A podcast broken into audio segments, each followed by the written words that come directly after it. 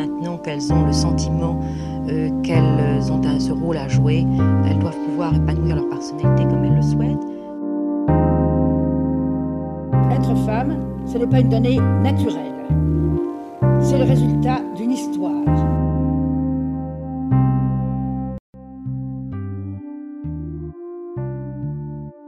Pour ce nouvel épisode dédié à la Journée internationale des femmes, nous allons aujourd'hui parler d'une figure célèbre qui a instauré le mouvement des suffragettes en Grande-Bretagne. D'une femme engagée parmi tant d'autres, déterminée à obtenir le droit de vote. Il s'agit d'Emmeline Pankhurst. Emmeline Goulden, de son nom de jeune fille, est née le 15 juillet 1858 à Manchester. Déjà petite, elle était bercée par l'univers féministe, car de par les lectures de sa mère, et notamment le Women's Suffrage Journal, elle s'intéressa dès l'âge de 14 ans au droit de vote des femmes, qui, en son temps, n'était pas encore autorisé en Grande-Bretagne. Puis, en 1878, Emmeline Goulden se maria avec Richard Pankhurst, qui est un homme engagé pour des revendications de droit de vote féministe. Par la suite, elle s'impliqua dans la National Society for Women's Suffrage, qui est la première organisation nationale britannique à faire campagne en faveur du droit de vote des femmes. Quelques années après, en 1889, Emmeline fonde avec l'aide de son époux la Women's Franchise League, aussi appelée la WSPU, qui revendique le droit de vote des femmes. Richard Pankhurst décéda, puis elle fonda une nouvelle organisation en 1903, du nom de la Women's Social and Political Union. Le slogan de son organisation était Des actes, pas des mots. C'est une organisation spécialement réservée aux femmes qui prend des formes non violentes, telles que des discours, pétitions, et ainsi de suite. Emmeline Pankhurst est arrêtée en 1888 pour obstruction, car elle a tenté de pénétrer au Parlement afin de remettre une protestation au Premier ministre. Cela lui valut six semaines de prison, ainsi qu'un procès où elle exprima devant la Cour nous sommes ici non pas parce que nous avons violé la loi, nous sommes ici parce que notre volonté de faire la loi. Petit à petit, la WSPU renforça le durcissement de ses actions suite à de nombreuses violences policières que les suffragettes subissaient lors de manifestations. En 1909, elles entament des grèves de la faim en prison afin d'être entendues par le Parlement. Cependant, cela ne fit que renforcer la violence qu'elles subissaient puisque les autorités avaient décidé de les alimenter de force.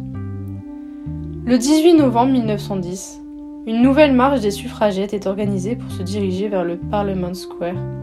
Cependant, cet épisode fut nommé le Black Friday, du fait des violences policières exercées.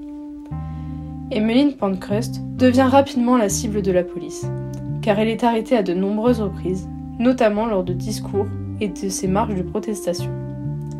Elle tenta d'abord d'échapper à la police par des déguisements, mais cela était insuffisant, alors le WSPU lui fournit des gardes du corps. Le mouvement WSPU se radicalisa fortement. Désormais, les suffragettes sont amenées à employer la manière forte, par exemple en mettant en place des incendies volontaires, des explosions. Tout cela avec le soutien public de Emmeline Pankhurst.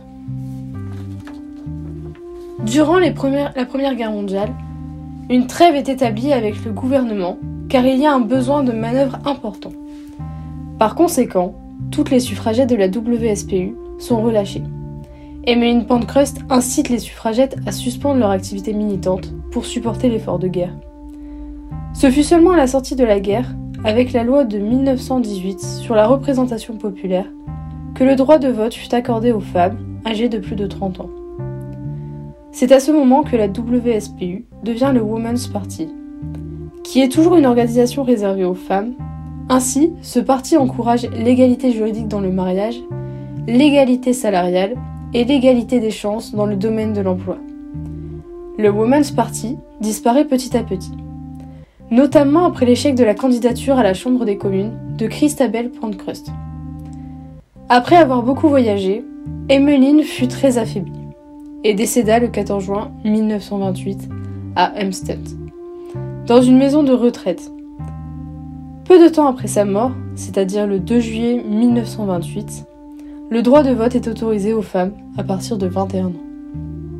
Encore aujourd'hui, le droit de vote des femmes est encore tabou dans certains pays, comme nous pouvons le voir avec l'Arabie saoudite, qui est le dernier pays à avoir autorisé ce droit il y a seulement 11 ans maintenant. J'ai décidé de présenter Emmeline Pankhurst pour la Journée internationale des femmes, car selon mon avis, c'est un modèle d'inspiration. Avec toute la conviction qu'elle avait, elle a réussi à soulever tout un pays menant à l'autorisation du droit de vote. Son combat n'a pas été vain. Il faudrait aujourd'hui avoir cette même force pour obtenir l'égalité des sexes entre les hommes et les femmes.